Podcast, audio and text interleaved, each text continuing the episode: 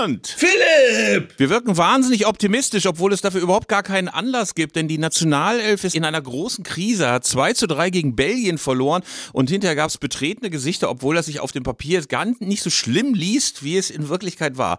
Ähm, hast du es gesehen, lieber Arndt? Und äh, vor allen Dingen bist du auch so entsetzt über den Zustand, insbesondere in der ersten Halbzeit der deutschen Nationalelf? Ähm, ich konnte es nicht sehen, weil ich einen beruflichen Termin hatte, deswegen bin ich auch nicht ganz so entsetzt wie viele. Ich habe nur das Ergebnis auf dem Ticker verfolgt, aber es muss ja offenbar ist jetzt ganz schlimm, dass ich jetzt in einem Podcast über ein Spiel rede, was die meisten unserer Zuschauer, Zuhörer gesehen haben, ich aber nicht. Ähm, offenbar ist es die desaströse Anfangsphase, die viele Menschen verschreckt hat. Und wir reden hier nicht über das Ergebnis, sondern über das Wie. Und darüber müssen wir, glaube ich, gleich ein bisschen erzählen mal. Genau, es war schrecklich, schrecklich, schrecklich. Insbesondere die erste Halbzeit und insbesondere da nochmal die ersten 30 Minuten, weil die deutsche Mannschaft vorgeführt wurde. Und es war nichts mehr, nichts mehr zu spüren davon, dass der große Neuanfang gelingen wollte. Das äh, ganz passable Auftreten gegen Peru war plötzlich vergessen. Und jetzt müssen wir im Podcast reden über die deutsche Nationalelf und was ihr helfen kann auf dem Weg zu Euro im eigenen Lande im nächsten Jahr. Wir müssen über Hansi Flick mal reden, ob der wirklich der richtige Trainer ist, um die Mannschaft dahin zu führen und über Watzke und über Völler und natürlich noch über den 1. FC Köln, aber dazu kommen wir später. Erst einmal unsere wunderschöne, einzigartige, euphorisierende Anfangsmusik. Mit der Gitarre. Mit der Gitarre. Also es ist alles vorbereitet. Jetzt geht's los. Zeigle und Köster, der Fußball-Podcast von Elf Freunde. Was sind das für Leute? Was sind das für Leute? Das sind ja junge, hoffnungslose Leute. Ja, leck mich!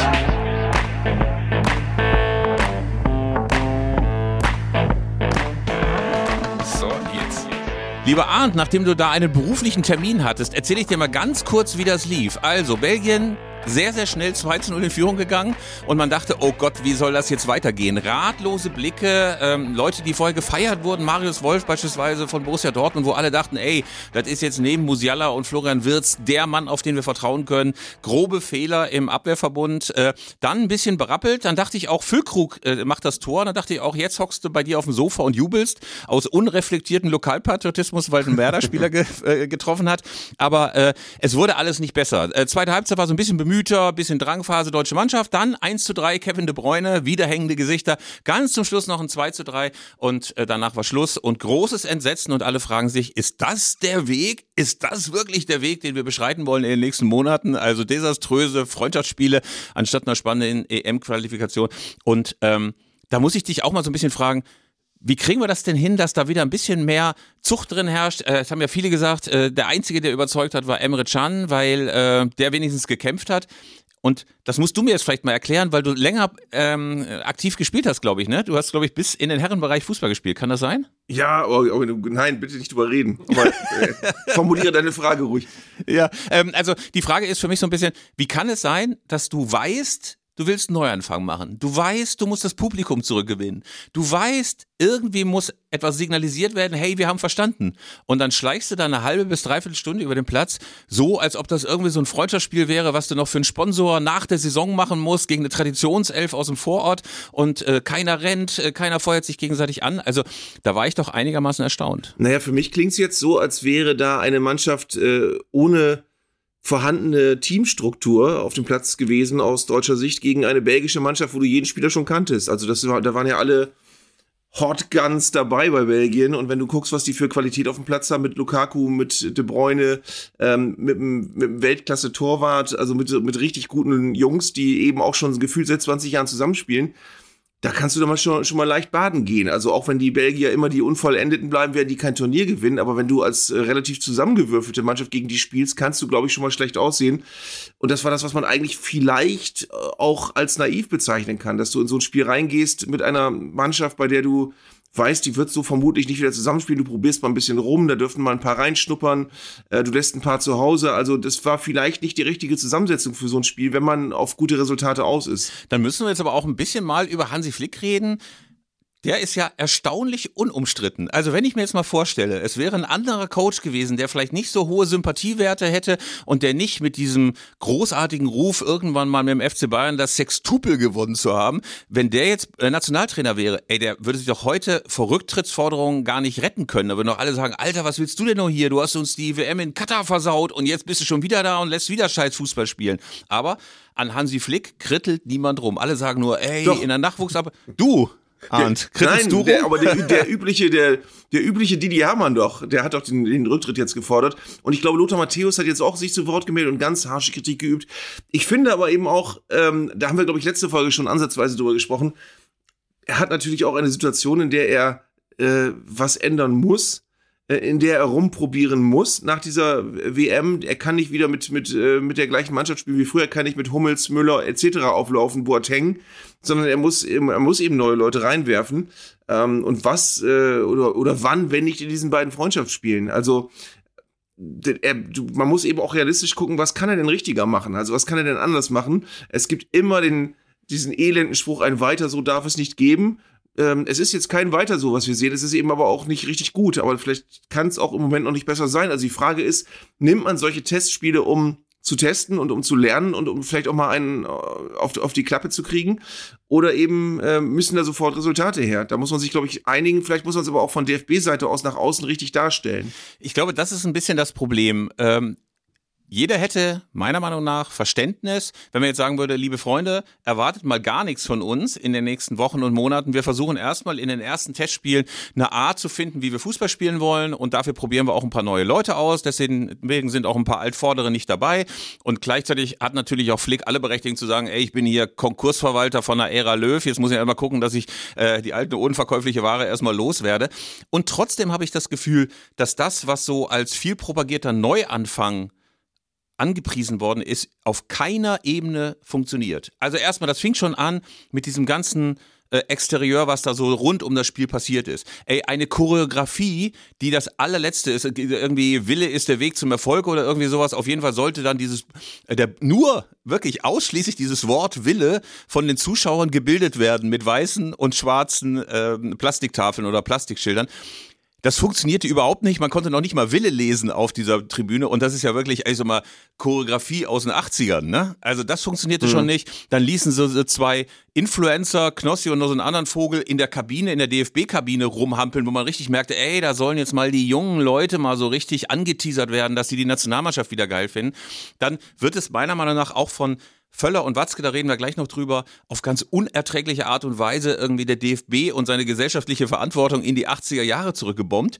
Und dann hast du eben noch Hansi Flick, der meiner Meinung nach auch zu wenig kommuniziert. Also bei dem hast du so das Gefühl, nur Phrasen, ey, diese Pressekonferenzen, die du hörst, wo du immer so denkst, Alter, das ist ja, also da muss ja nicht Schäfchen zählen, da kannst du Hansi Flick auch zuhören. Also irgendwie hätte ich das Gefühl, es bräuchte irgendwie eine Art von Begeisterung, von wirklichem Neuanfang, von irgendeiner Art sichtbarem Zeichen, dass irgendwas anders wird. Und wenn das einzige Zeichen ist, ey, ich habe ein paar junge Spieler jetzt eingeladen, die aber ihrerseits auch noch total nervös sind, dann finde ich das ein bisschen zu wenig. Mhm.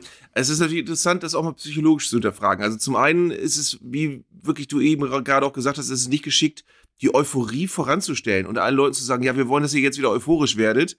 Ähm, da müssen ja eigentlich erstmal Taten her und dann kann man irgendwann sagen, so jetzt wäre es doch ganz schön, wenn wir auch mal wieder ein bisschen gemeinsam in etwas besserer Stimmung wären. Ähm, das ist die eine Sache und das andere ist, ähm, das mit dem mit dem Wille in äh, hochgehaltenen auf hochgehaltenen Täfelchen habe ich ja nicht gesehen. Aber das ist doch interessant, das mal zu hinterfragen, weil das kommt doch offenbar dann wieder vom Fanclub Nationalmannschaft. Oder auf jeden Fall ist es eine koordinierte Aktion, die vom DFB kommt. Das heißt, der DFB legt den Zuschauern diese Täfelchen hin, damit die das Wort Wille hochhalten. Das heißt, der DFB überlegt sich, was wollen wir denn durch wen suggerieren lassen? Und es soll aussehen wie eine Aktion, wo die Fans die Mannschaft aufmuntert. In Wirklichkeit muntert der DFB sich selbst auf. Ähm, und es ist natürlich auch äh, der kleinste gemeinsame Nenner an den Willen zu appellieren, äh, weil das ein bisschen ja auch aussagt, okay, können, das lassen wir erstmal außen vor, jetzt muss erstmal der Wille her.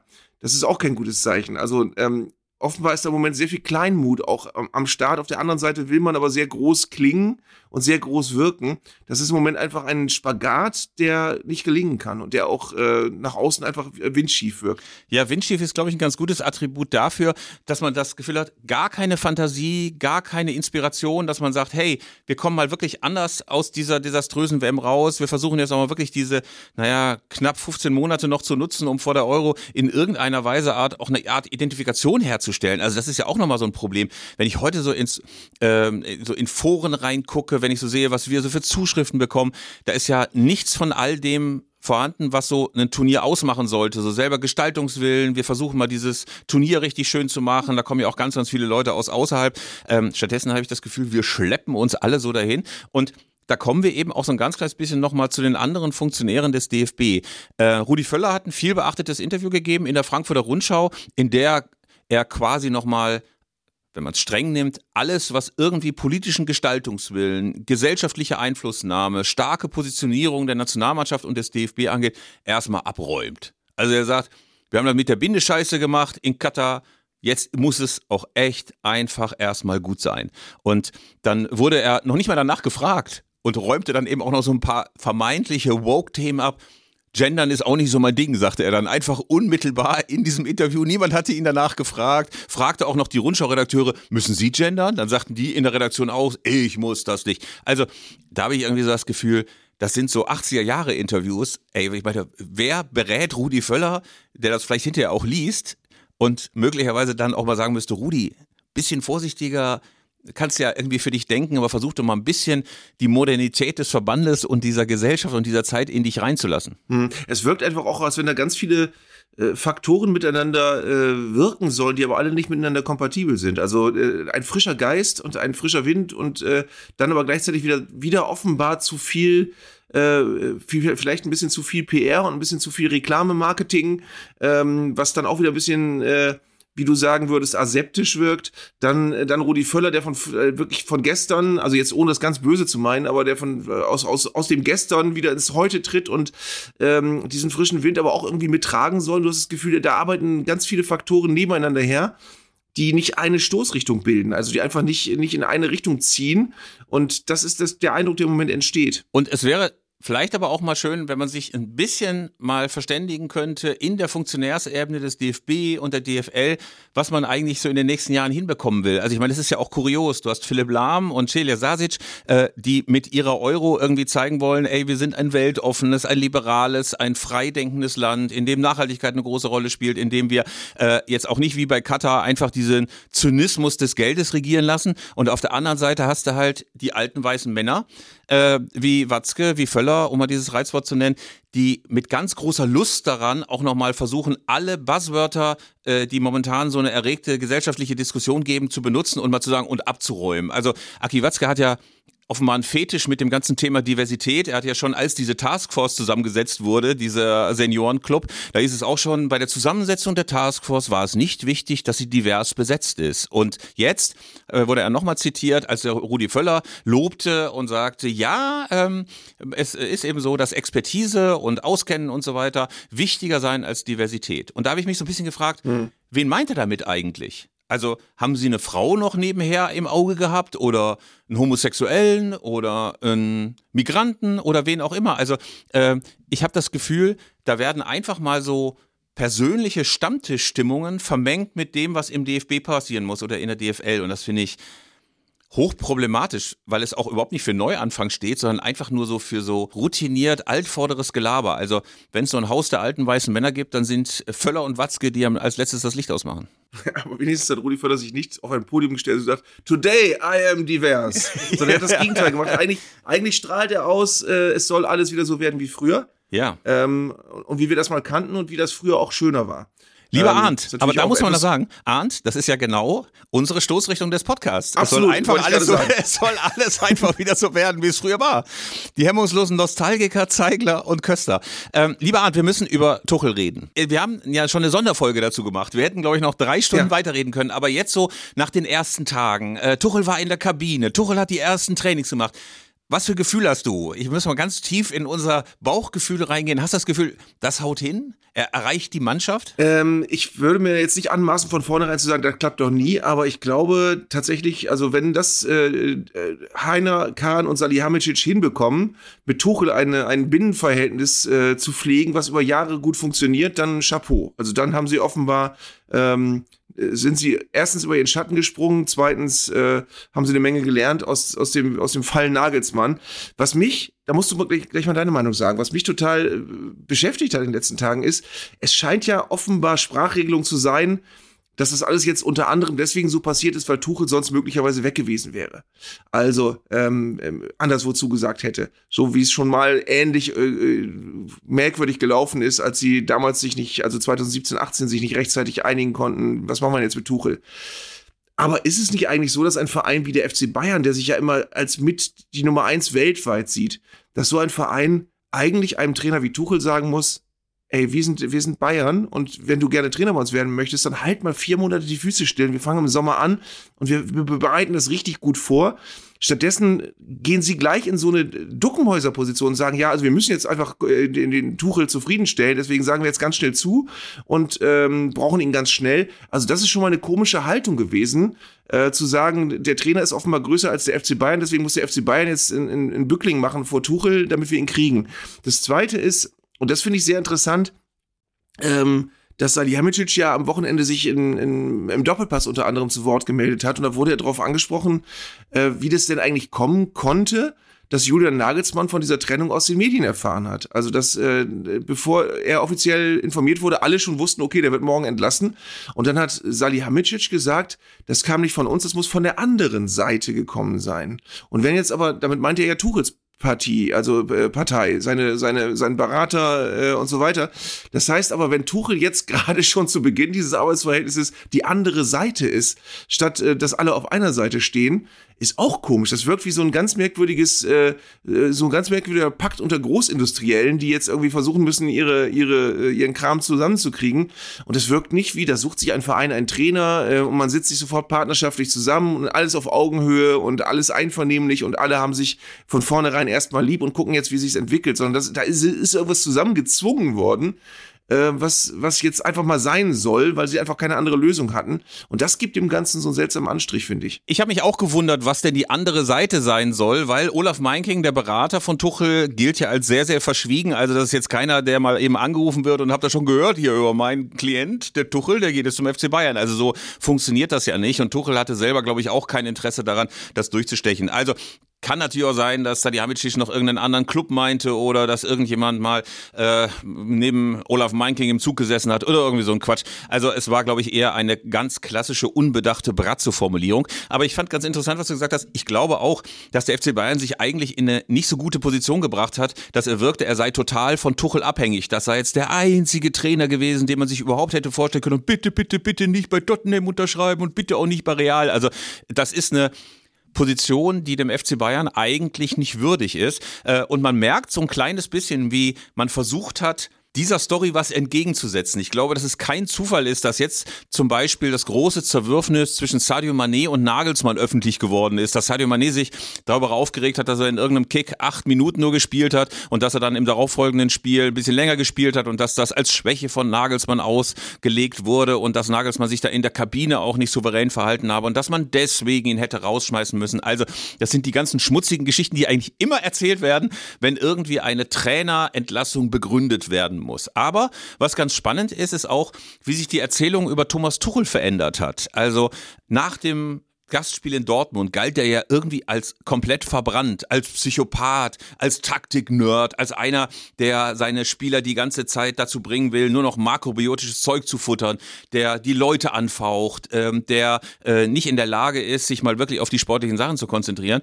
Und dann kam Paris, wo dann plötzlich nicht nur dieses, durch dieses bizarre Shooting im Zeitmagazin, wo er da mit diesen komischen Hochwasserhosen rumlief, sondern aber auch ähm, mit dem Erfolg und den Spielern, die ihn lobten und Chelsea, so eine ganz große Wandlung und plötzlich gilt er als genialer Welttrainer. Da sieht man mal, wie sich so ein Image verändern kann. Äh, die alten Geschichten hätten, glaube ich, jeden anderen Trainer gekillt. Äh, Tuchel nicht. Also er hat durch PSG und einerseits und Chelsea auf der anderen Seite so an, an Glamour und an Souveränität gewonnen. Was nochmal spannend ist, ist tatsächlich auch, wenn wir uns diese Woche nochmal äh, zu Gemüte führen, was da passiert sein soll.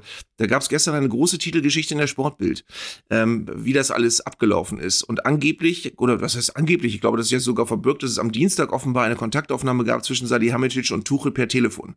Und zwar am Dienstag nach der Niederlage in Leverkusen nach der ja wiederum noch Interviews gemacht wurden, wo gesagt wurde, ja, alles doof, aber Nagelsmann ist ein Langzeitprojekt und wir, wir arbeiten da weiter dran und er ist ja auch dabei, sich zu verbessern und zu lernen. Das finde ich schon mal erstaunlich, dass ein 25 Millionen Euro Trainer äh, hingestellt wurde wie ein Lehrling, der einfach vieles noch nicht kann und da muss man halt ein bisschen Geduld haben und ähm, aber irgendwann wird er schon, wird er schon die Kurve kriegen und das wollen wir alle.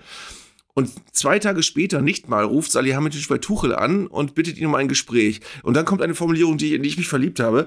Bereits bei seiner Zusage am Telefon zu dem Treffen war Tuchel klargemacht worden, dass es um den Trainerposten geht. Ähm, das heißt, äh, die haben sich für ein Treffen verabredet und Salihamidzic hat ihm aber klar gemacht, es wird, ich, ich habe keinen Autogrammwunsch, sondern wir wollen überlegen, ob wir dich als Trainer holen. Was soll denn, um was soll es dann sonst gegangen sein? Also natürlich ist klar, wenn Tuchel am Dienstagmittag einen Anruf von Salihamidzic kriegt, okay, offenbar brauchen die einen Trainer. Aber was ist dann zwischen diesem Sonntag der Niederlage in Leverkusen und dem Dienstagmittag passiert. Ähm, was ist passiert zwischen Interviews, in denen Heiner sagt, äh, nee, also Nagelsmann, unser Trainer, Langzeitprojekt und wir glauben dran. Und einem Dienstagmittag, wo Salihamidzic Tuchel anruft und sagt, wir brauchen dich. Also da, da muss ja irgendwas umgekippt sein oder es gibt keine Kommunikation zwischen dem einen und dem anderen äh, oder Heiner hat einfach irgendwas dahingesagt, um die Situation zu beruhigen, obwohl er schon wusste, dass Nagelsmann eigentlich nur noch äh, auf Zeit äh, vermittelbar ist.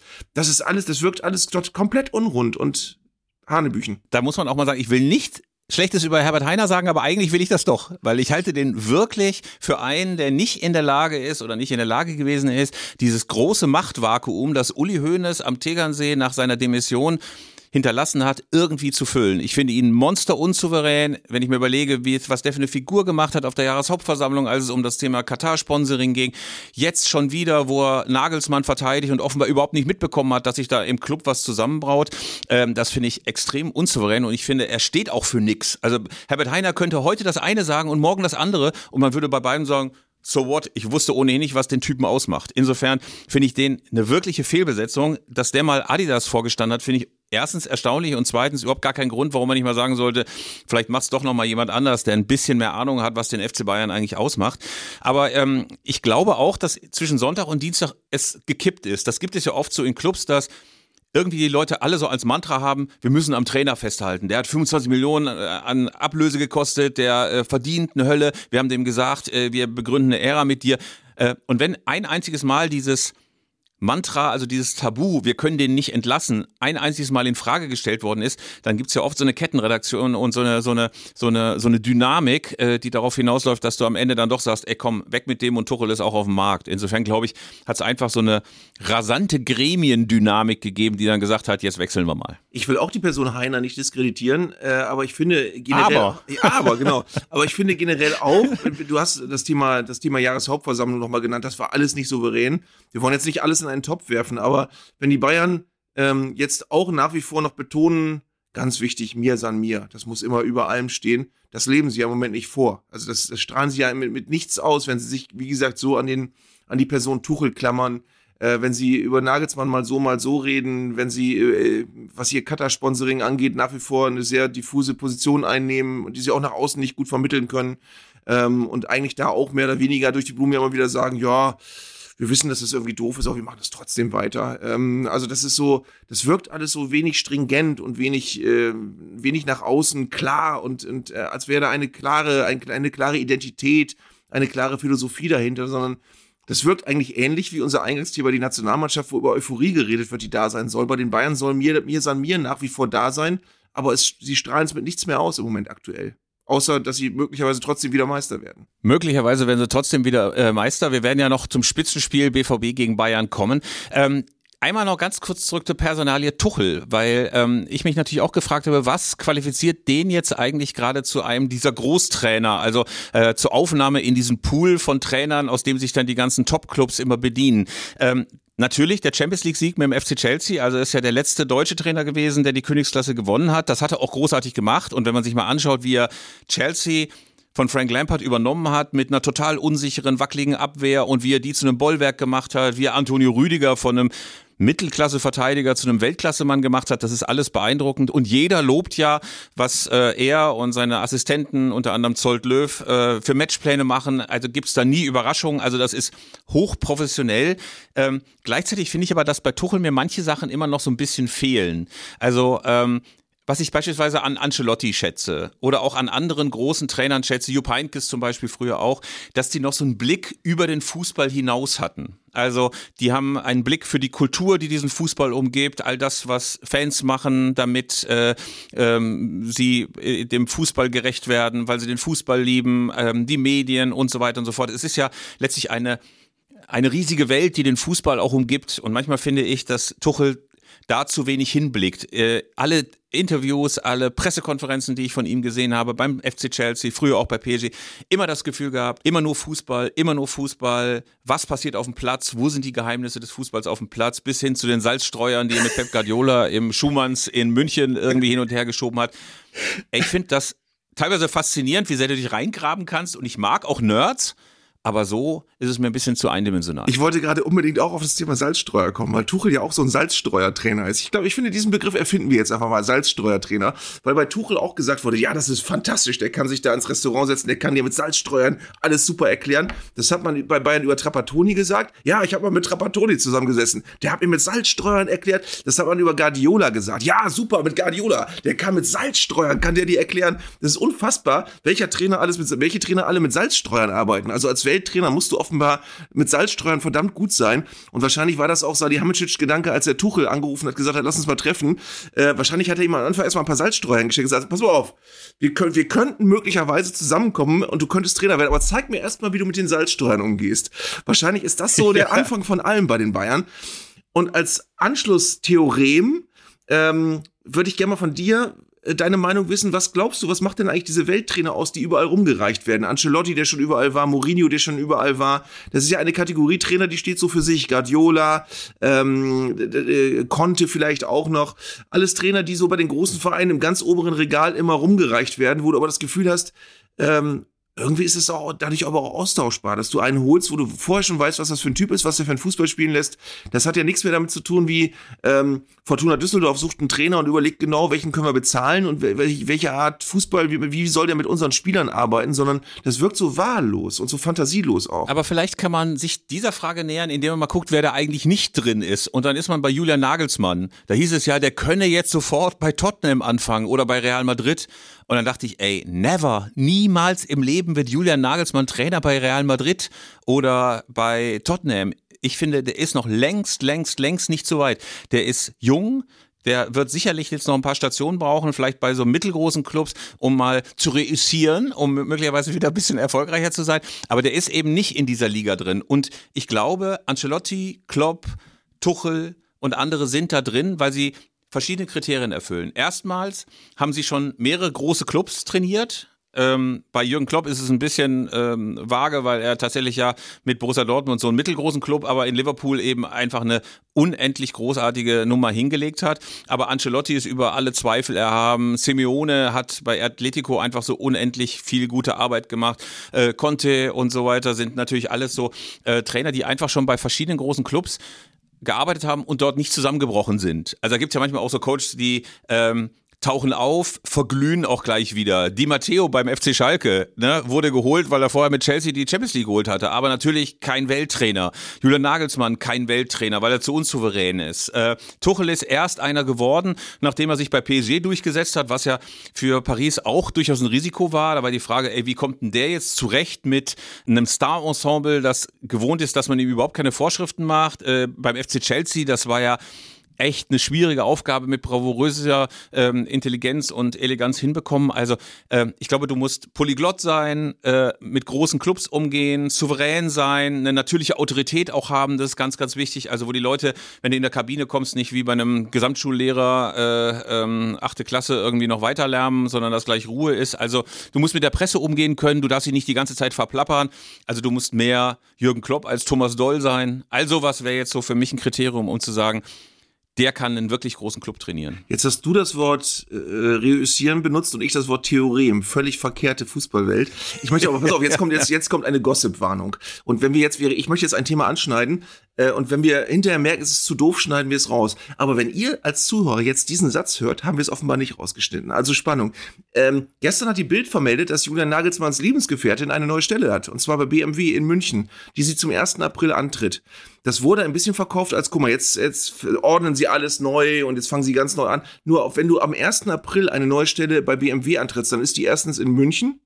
Und zweitens hast du sie wahrscheinlich nicht ab dem 23. März angebahnt, was der Tag war, an dem Julian Nagelsmann äh, der Stuhl vor die Tür gesetzt wurde.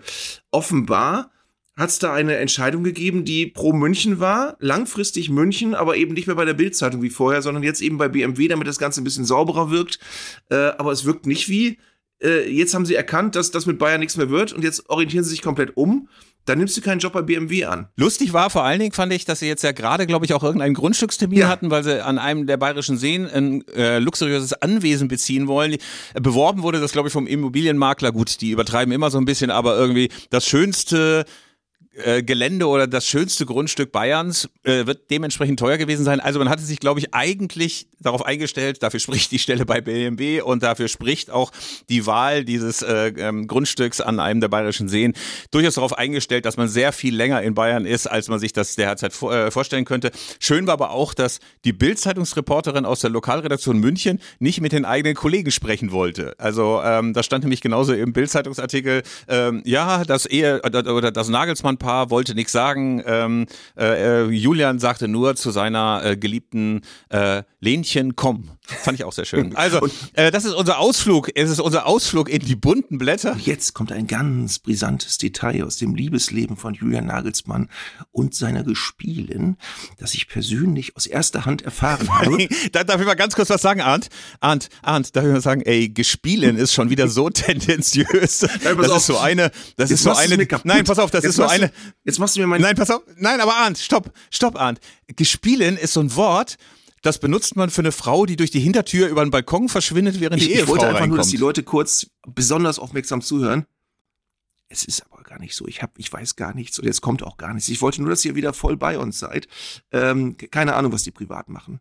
Aber ähm, äh, vielleicht ist das, vielleicht, vielleicht ist das jetzt, vielleicht ist das jetzt mal, eine, weißt du, weißt du, was mich übrigens als kleiner Schlenker, was mich irre macht, ist, wenn du auf diesen ganzen Portalen guckst, Bild.de und so weiter, und da kommt irgendwie unfassbare Fußballszene. Sowas haben sie noch nie gesehen, was sie gleich sehen. Und dann klickst du da drauf und dann kommt ein achtminütiger Clip, wo erst sechs Minuten gefühlt gar nichts passiert und dann kommt ein Spieler, der den Ball ans Knie springt und ins eigene Tor, Eigentor, bumm. Das ist diese unglaubliche Szene, unfassbares Missgeschick, sowas haben sie in ihrem Leben noch nicht gesehen.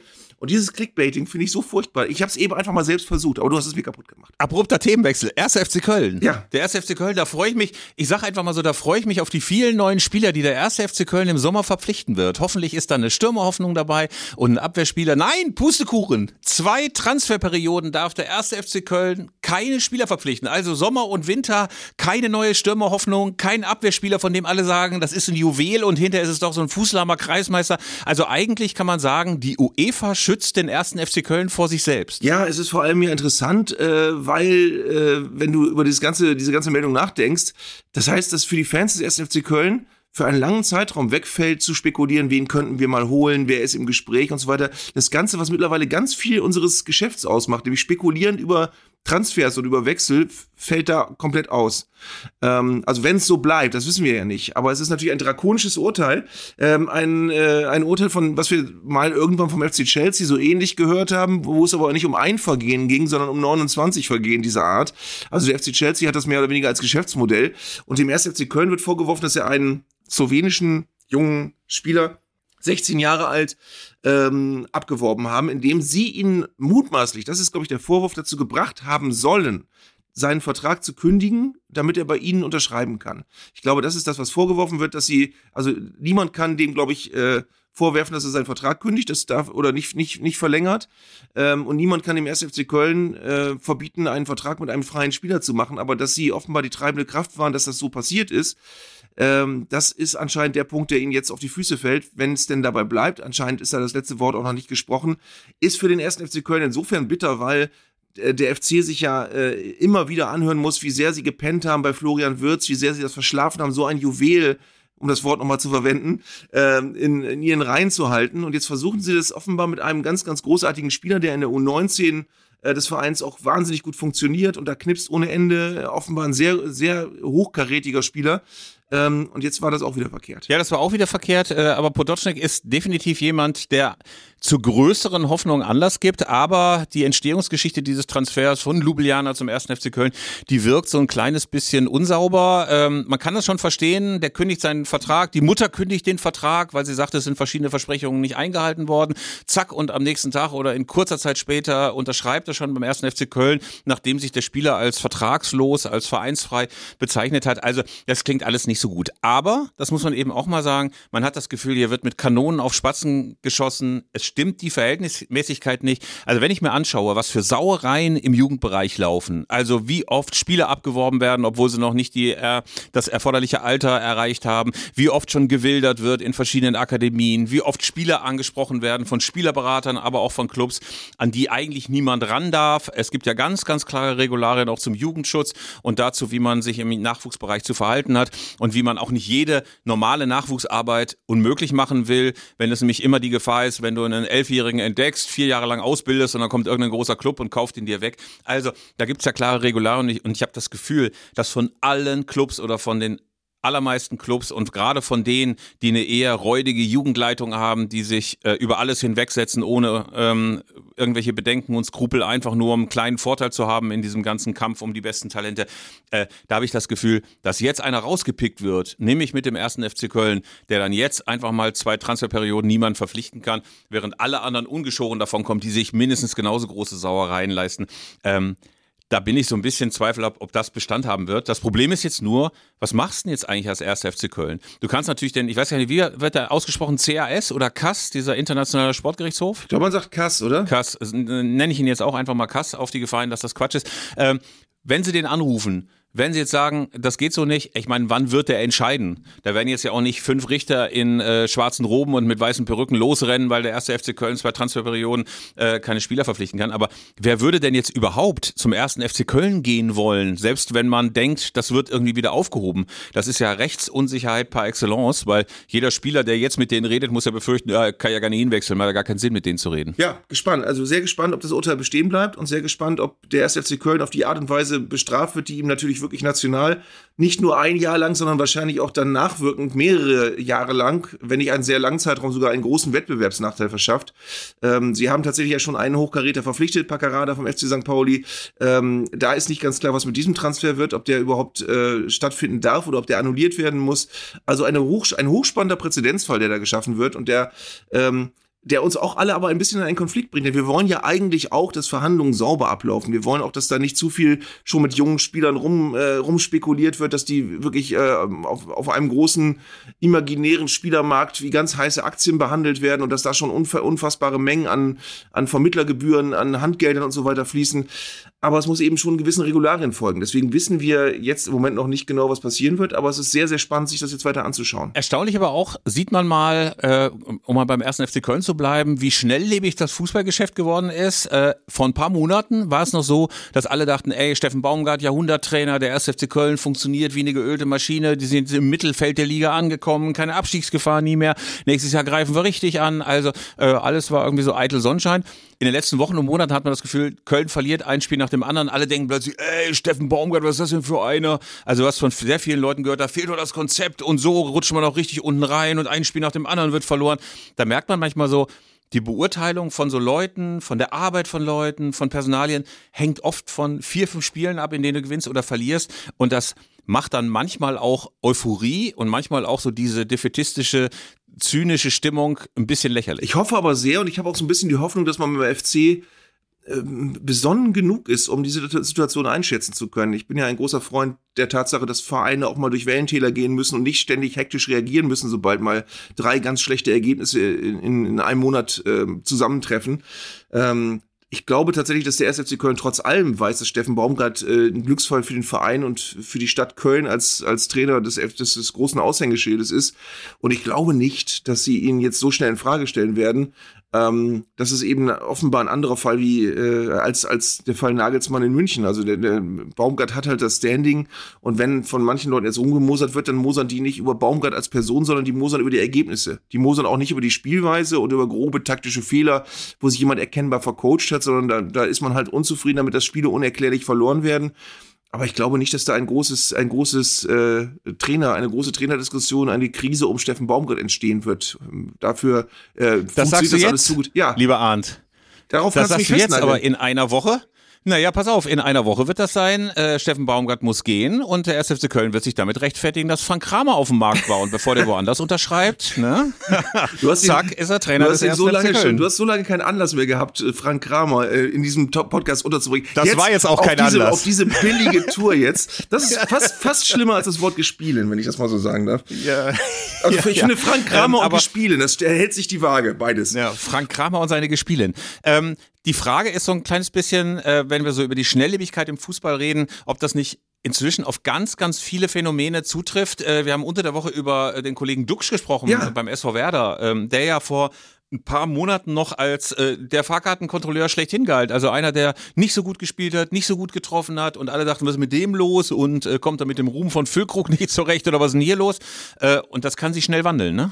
Ja, es ist unfassbar. Also gerade in Bremen hast du ja die beiden Fälle. Du hast ja Niklas Füllkrug, wo es im letzten Winter noch so war, dass alle gebankt haben, oh, wird er für das Testspiel gegen Oman nominiert und dafür vielleicht sogar noch mit zur WM. Ähm, dann ist er bei der WM eingewechselt worden und hat da äh, sehr gut funktioniert. Er hat auch in wichtigen Spielen Tore geschossen gegen Spanien. Ähm, hat, äh, ich, ich glaube, in den drei Spielen der WM zwei Tore geschossen, eins vorbereitet. Hat jetzt in sechs Spielen sechs Länderspieltore geschossen.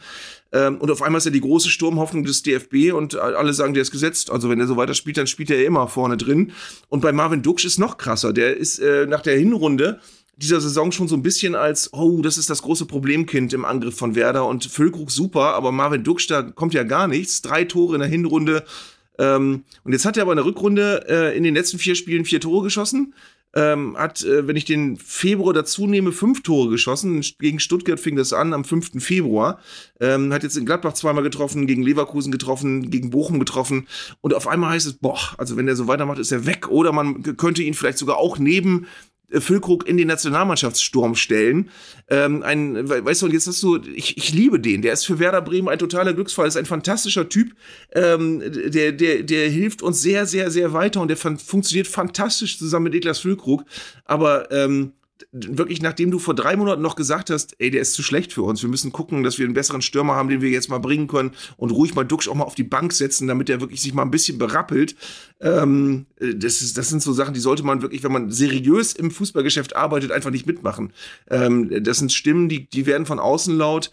Ähm, ich glaube, Marvin Duksch hat vorher nicht schlechter gespielt, äh, äh, als, er, als er jetzt spielt. Jetzt macht er halt die Tore und ich glaube, jeder, der im, im Fußball hauptberuflich dafür da ist, Tore vorzubereiten oder zu schießen, wird dir sagen, dass das komplett normal ist, dass du einfach auch mal drei Monate hast, wo du gar nicht triffst. Das hat halt nichts damit zu tun, dass du dich hängen lässt oder deine Mentalität oder deine Körpersprache nicht okay sind, sondern das hat einfach was damit zu tun, dass solche Phasen normal sind. Also das, äh, und genauso bist du natürlich ganz oft dann drin, sobald du mal eben ein wichtiges Tor machst, gehst du halt beim nächsten Mal auch anders zum Ball und hast einen anderen Laufweg und sonst was. Und auf einmal funktionieren Dinge von alleine. Das ist das, was wir gerade in Bremen bei Marvin Dux sehen können. Das geht auch hoffentlich noch so weiter.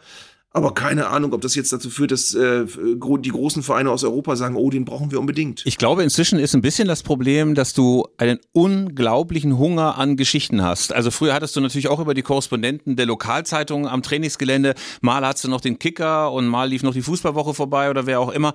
Aber dass du ge das Gefühl hattest, dass du täglich Aufreger, täglich schockierende Einzelheiten, täglich News rausballern musst, das ist schon neu. Einfach weil das äh, Ensemble von Medien sich komplett geändert hat. Du hast das Gefühl, es sind immer mehr, die irgendwas wollen, die irgendwelche Schlagzeilen produzieren. Alles wird aufgeblasen. Jürgen Nagelsmann hat sich ja ein bisschen lamoyant, wie ich finde, darüber auch nochmal aufgeregt, kurz bevor er rausgeschmissen wurde, dass alles nur noch schwarz-weiß, nur noch in den Extremen, entweder alles total super oder alles total scheiße äh, klassifiziert wird. Aber trotz allem ähm, habe ich das Gefühl, dass man eigentlich mal so als Fußballverein, als Trainer, als Berater, als Spieler fragen muss, muss ich den ganzen Scheiß mitmachen oder gehört das eben zum Geschäft Geschäft und alle sagen achselzuckend, ey, dadurch verdienen wir auch unser Geld, dass wir immer im Gespräch sind. Es ist toll mit, mit anzusehen und auch sehr frappierend, wie sehr der, der, der ganze Transfermarkt, die ganzen Transfernews, wie sehr das ein eigener Unterhaltungssektor geworden ist. Es ist ja so, dass wirklich vieles sich daraus speist, dass über Spieler diskutiert wird.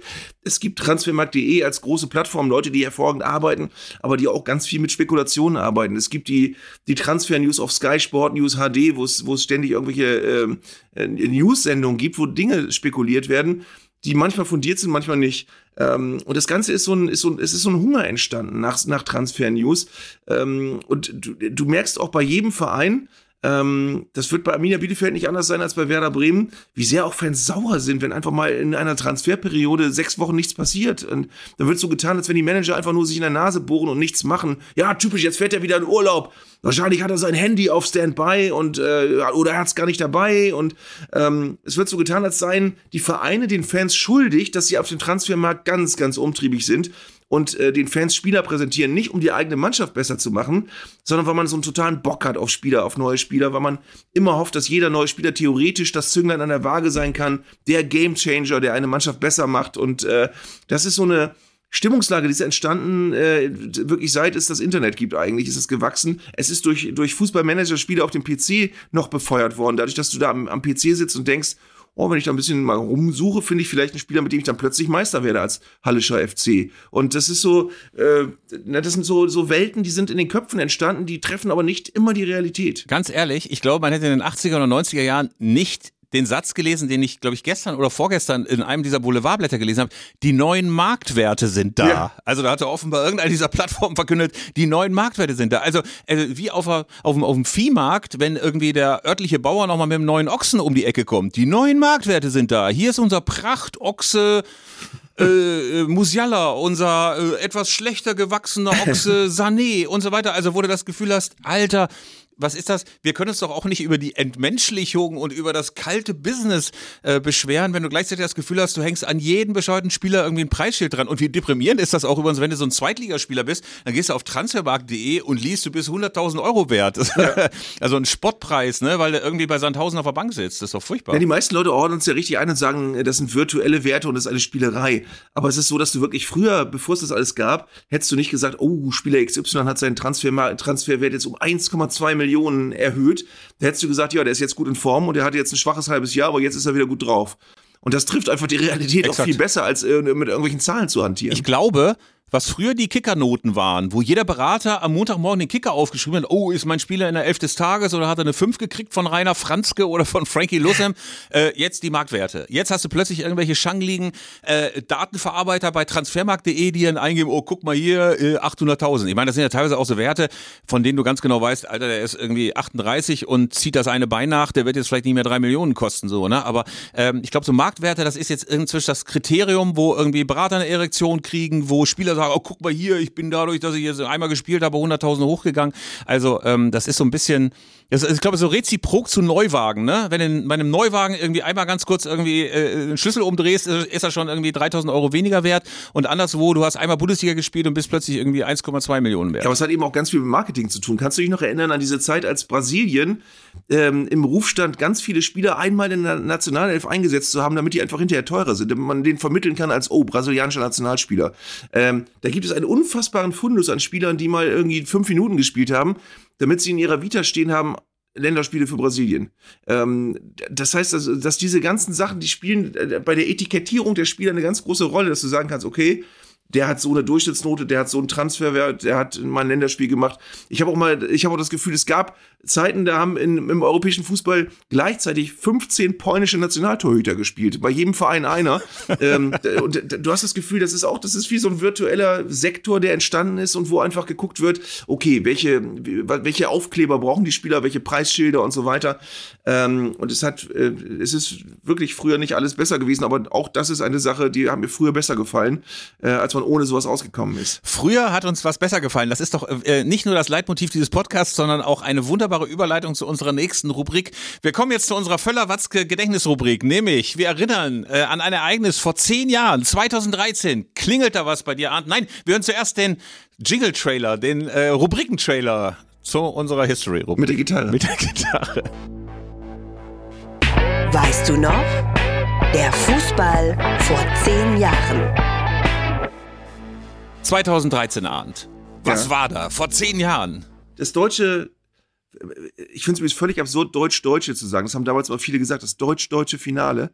Ähm, in Wirklichkeit war es ein deutsches Finale, was so ein bisschen äh, der Beginn äh, des Begriffes deutscher Klassiko war. Äh, Dortmund gegen die Bayern äh, in Wembley äh, um die Champions League und am Ende ein äh, etwas glücklicher Sieg für die Bayern durch ein Tor in der vorletzten Minute von Arjen Robben. Ich war da. Ich habe, glaube ich, in einer der frühen Folgen des Podcasts schon davon erzählt. Äh, ähm, ähm, war da quasi mit einem Gewinner eines Gewinnspiels von uns, äh, der Bayern-Fan war. Ich war auch irgendwie Bayern-Fan, muss ich sagen, in dem Moment. Aber was heißt Bayern-Fan? Aber ich habe zu Bayern gehalten, weil ich, ich habe einen Hass auf Emporkömmlinge.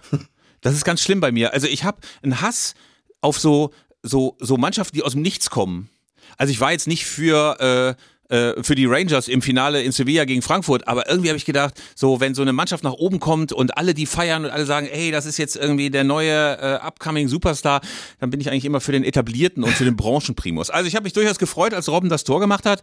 Es war allerdings auch äh, ein Moment, in dem der deutsche Fußball so ganz bei sich war, hatte ich das Gefühl. Also es nahte ja auch die WM 2014, das konnte man noch nicht wissen, dass äh, Deutschland da auch noch Weltmeister wird. Aber irgendwie hatte man das Gefühl, ey, ihr habt uns 10, 15 Jahre schlecht geredet aber jetzt sind wir wieder da und wir sind auch noch in Wembley, der Weihestätte des europäischen Fußballs, also Geburtsstätte des äh, europäischen Fußballs. Und jetzt zeigen wir euch mal, was eine Hake ist. Wir Deutschen. So. Und das war ein bisschen unangenehm auch. Ja, du hast dich jetzt wieder geoutet als der BVB-Hasser, als der du ja in diesem Podcast auch berüchtigt bist. Ach, das muss ich uns nochmal sagen. Mir haben diverse Leute vom, äh, vom BVB geschrieben, die haben alle gesagt, ey, du hast den BVB, magst du ihn nicht wenigstens wegen mir?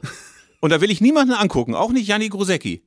Äh, den Kollegen vom BVB, der da, der, nein, der hat mir nicht geschrieben, nein. Also pass auf, auf jeden Fall, ich äh, liebe den BVB natürlich auch, wegen der vielen Leute, die ihm anhängen, ganz sympathische Leute, mein äh, Redakteurskollege Uli Hesse zum Beispiel und Dietmar Bär und Janni Grosecki und ich weiß nicht, wen es da noch alles so gibt. Also es gibt eine ganze Menge BVB-Fans, die ich sehr sympathisch finde. Aber der Club, naja, naja, naja, naja. Es ist wirklich hochinteressant und auch sehr nostalgisch, sich dieses Finale nochmal zu Gemüte zu führen. Ich gucke gerade auf die Aufstellung. Wenn die Bayern jetzt im Moment ständig sagen, sie haben den besten Kader aller Zeiten, so eine gute Bayern-Kader gab es noch nie, muss ich dem jetzt, wenn ich auf diese Bayern-Mannschaft schaue, doch vehement widersprechen. Du hattest einen noch recht jungen Manuel Neuer am Tor. Du hattest Kapitän Philipp Lahm in der, auch in der Blüte seiner, seines Schaffens. Du hattest Jerome Boateng in jungen Jahren, der richtig gut war. Du hattest einen Dante in seinen besten Jahren. Du hattest vorne Ribery in seiner Glanzform. Du hattest Manzukic in bester Form. Du hattest einen jungen Thomas Müller und du hattest Arjen Robben und du hattest Bastian Schweinsteiger ebenfalls voll im Zenit. Also das finde ich ist eine, eine, ein Format, das hat die heutige Mannschaft definitiv nicht.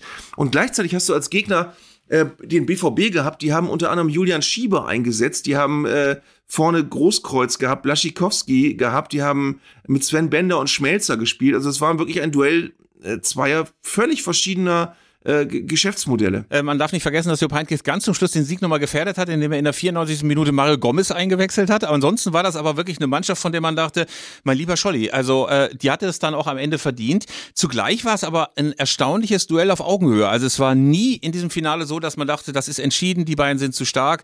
Ähm, Dortmund hat genau das gemacht, was Jürgen Klopp von ihnen erwartet hat. Äh, sie haben einen ganz großartigen, äh, gegenpressigen Fußball gespielt, überfallartige Angriffe. Also eigentlich alles das, was Dortmund damals so großartig nicht konnte. Ähm, und man hat da natürlich einerseits so ein Aufeinanderprallen zweier Systeme gesehen. Man hat irgendwie aber auch schon gespürt, dass der FC Bayern das gewinnen wird, weil ich irgendwie so das Gefühl hatte, da will einer, der Weltgeist oder ob es der liebe Fußballgott ist oder so, für Jupp Heynckes sein Lebenswerk vollenden und ganz zum Schluss dann nochmal die Champions League gewinnen. Also ich hatte irgendwie so das Gefühl, das kann gar nicht schiefgehen. Genauso wie ich dachte, 2001 war es ja auch auf der Kippe für den FC Bayern, aber nach 99 und Barcelona gegen Manchester United konnten die das Spiel gegen Valencia gar nicht verlieren. Und irgendwie hatte ich dieses Spiel 2013 auch so in Erinnerung, dass man dachte, irgendwie wird es der Fußballgott schon so hinbringen, dass entweder Arjen Robben oder Ribery oder wer auch immer dann einen Geniestreich hat und zum Schluss dann das 2 zu 1 macht. Aber es ist schon interessant, auf das große Ganze zu schauen, gerade auch wenn wir jetzt äh, auf das Spiel ähm, Bayern gegen Dortmund schauen am Wochenende und das mal vergleichen, weil beim BVB, wie gesagt, es war eine gute Mannschaft, aber äh, in meinen Augen haben sie heute eine bessere und die Bayern haben auch eine gute Mannschaft, aber meines Erachtens hatten sie damals eine bessere. Ähm, du hast ähm, das Duell von Klopp gegen Heinkes, jetzt hast du Terzic gegen Tuchel äh, und ich muss glaube ich, an dieser Stelle als Kontrapunkt zu deinem ewigen BVB-Hass, ich habe das Wort Hass extra besonders verwerflich betont, ähm, äh, mal Edin Terzic loben. Weil wenn du dir anguckst, wie der BVB inzwischen funktioniert, dann hast du da eine Mannschaft, äh, die, und ich betone jetzt wirklich nicht die kurzlebigen Entwicklungen, sondern die langfristigen. Du hast in der Hinrunde noch teilweise äh, hast du, hast du Julian Brandt als Spieler, ja, ist schon okay, aber für eine große Mannschaft ist der nicht gut genug und wahrscheinlich geht er auch. Und dann hast du Emre Can, der, der wurde teilweise von den eigenen Fans, glaube ich, gehasst, weil alle gesagt haben, ey, Emre Can, geh mir weg mit Emre Can. Ähm, das sind jetzt alles Spieler, die, die wirklich eine große Mannschaft formen können, wenn sie, wenn sie so spielen, wie sie im Moment spielen. Ähm, Julian Brandt leider verletzt, aber äh, ansonsten sind das Spieler, die alle unter äh, Edin Terzic besser geworden sind. Also die der wirklich alle, seit er da ist, äh, auf ein anderes Level gehoben hat. Äh, und damit ist er wirklich ein Trainer, der, der äh, scheinbar in diesem Verein verdammt gut funktioniert und einfach genau weiß, was er da zu tun hat und nicht dieses internationale Renommee hat und äh, diese, diesen Glamour-Faktor. Also die haben sich einfach einen Trainer geholt, den sie schon hatten in den eigenen Reihen und von dem sie wussten, der arbeitet gut und mit dem können die Spieler wirklich äh, das, das Optimum aus sich rausholen das ist wahrscheinlich ein sehr schlauer Move gewesen insgesamt. Und es wäre natürlich von einer gewissen boulevardesken Reizhaftigkeit, wenn diese großartige Erzählung, Tuchel kommt zum FC Bayern und bringt den Rekordmeister wieder in die Spur, einfach mal schon am Wochenende implodiert, indem BVB, der BVB souverän gewinnt. Könnte ja auch sein. Äh, und dann möchte man natürlich sehr, sehr gerne einen Kameraschwenk haben auf die Tribüne, wo dann mit versteinerten Gesichten Herbert Heiner, Oliver Kahn, Bratzo Salihamidzic sitzen und sich überlegen, uh, war es vielleicht doch keine so ganz so gute Idee. Ähm, das hätte einen gewissen Reiz. Gleichzeitig aber hat man irgendwie auch da das Gefühl, Tuchel wird das schon hinkriegen. Also ich äh, sehe das auch so. BVB exzellent besetzt. Terzic macht einen ganz großartigen Job. Ich finde den, den sympathischsten BVB-Trainer seit vielen, vielen Jahren, eigentlich seit Jürgen Klopp da weggegangen ist. Ähm, und gleichzeitig hat man doch das Gefühl, ey, Tuchel wird es schon irgendwie hinbiegen. Einfach weil der FC Bayern gerade in solchen Situationen, der Trainer ist gerade weg, dann natürlich auch immer noch mal so Urkräfte, äh, ich will da gar nicht so metaphysisch und homöopathisch werden, aber Urkräfte ähm, aktiviert so in Richtung, jetzt zeigen wir aber auch mal der ganzen Welt, dass es nur am Trainer lag. Also das ist ja immer so ein Reflex aus dem ersten Spiel nach so einem Trainerwechsel. Jetzt zeigen wir mal, dass an Nagelsmann lag, der alten, ähm, ja, ja, egal. Nochmal, also äh, die ganze Situation bei den Bayern wäre nicht entstanden, wenn Borussia Dortmund nicht aktuell so stark wäre. Dann wäre das nicht so aufgefallen. Also äh, da, da ist ein, ein, ein sehr spannendes Konst, äh, Konstrukt an der Tabellenspitze entstanden jetzt, was wir, was wir wirklich äh, am Wochenende, glaube ich, mit viel Freude und Spannung uns mal anschauen können, was da passiert. Also man stellt sich nur mal vor, der BVB gewinnt, zieht etwas davon. Ich will es nicht sagen, ist eine Vorentscheidung. Äh, dafür ist die Saison noch zu lang und der FC Bayern kann bei so etwas natürlich auch noch eine Trotzreaktion entwickeln. Aber ich glaube, dass so ein Sieg in so einem Spitzenspiel beim BVB ungeahnte Kräfte ähm, hervorbringen würde. Also man hätte dann sicherlich endlich die Gewissheit, oben mitspielen zu können. Man hätte quasi so diesen Lackmustest. Ja, gegen alle Mannschaften kannst du gewinnen, aber nicht gegen den FC Bayern. Und man hat ja in den vergangenen Jahren immer und immer und immer wieder solche Klatschen kassiert. Man ist mit großer Hoffnung hingefahren und dann zack, gleich wieder mal 3-0, 3-1, 4-1, wie auch immer. Beim BVB muss man ja wirklich sagen, voller Hochachtung, der Verein war ja Mitte der Nullerjahre mausetot, finanziell. Äh, da ist Aki Watzke gekommen, um die Scherben zusammenzukehren und äh, um den Verein wieder auf, auf gesicherte Füße zu stellen.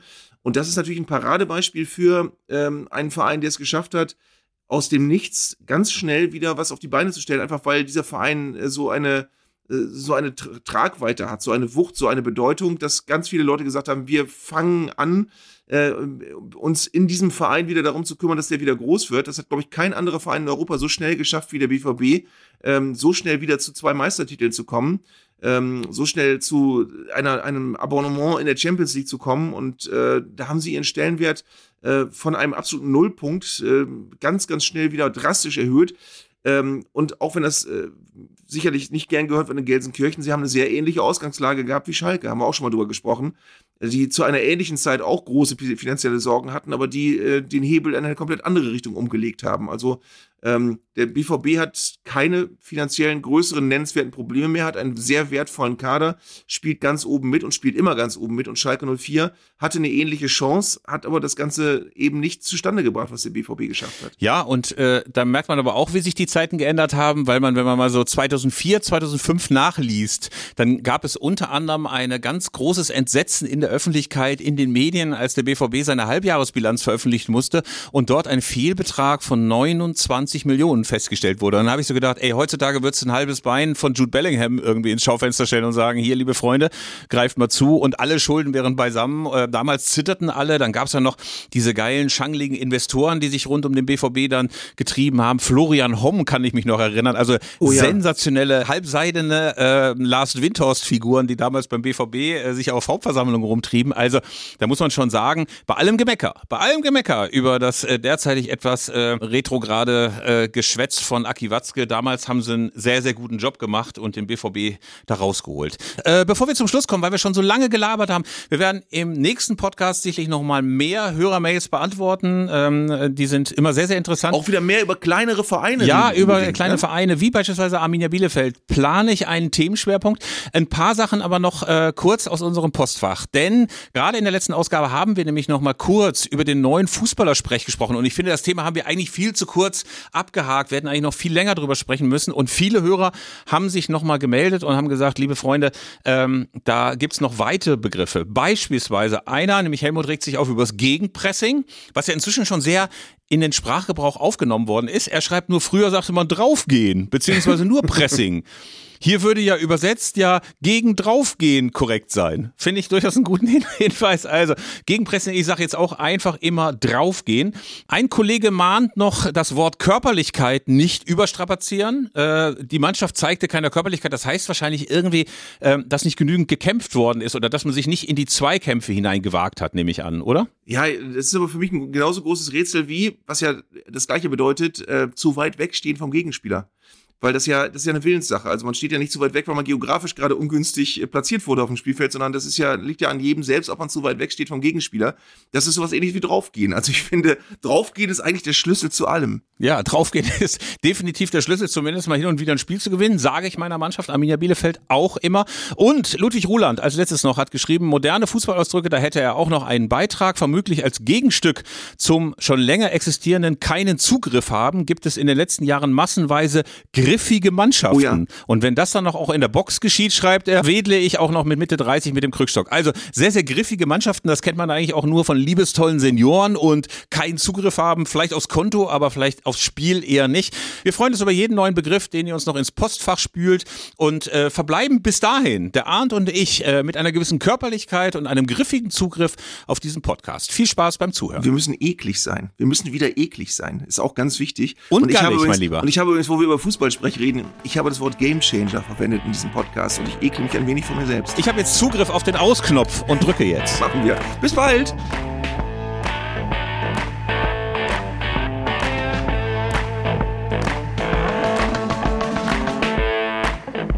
Das war Zeigler und Köster, der Fußball-Podcast von Elf Freunde. Ihr hörtet eine Produktion im Auftrag der Audio Alliance. Koordiniert hat diese Folge der Kollege Tim Pommerenke. Die Aufnahmeleitung besorgte Jörg Groß-Kraumbach und Sprecherin war Julia Riedhammer. Für das Design des Podcasts war Lukas Niehaus verantwortlich. Die Öffentlichkeitsarbeit lag in den vertrauensvollen Händen von Franziska Schmidt und die Podcasts bei Elf Freunde werden von Luis Richter koordiniert. Am Mikrofon saßen bei Köster und Zeigler, wenig überraschend, Philipp Köster und Arndt Zeigler.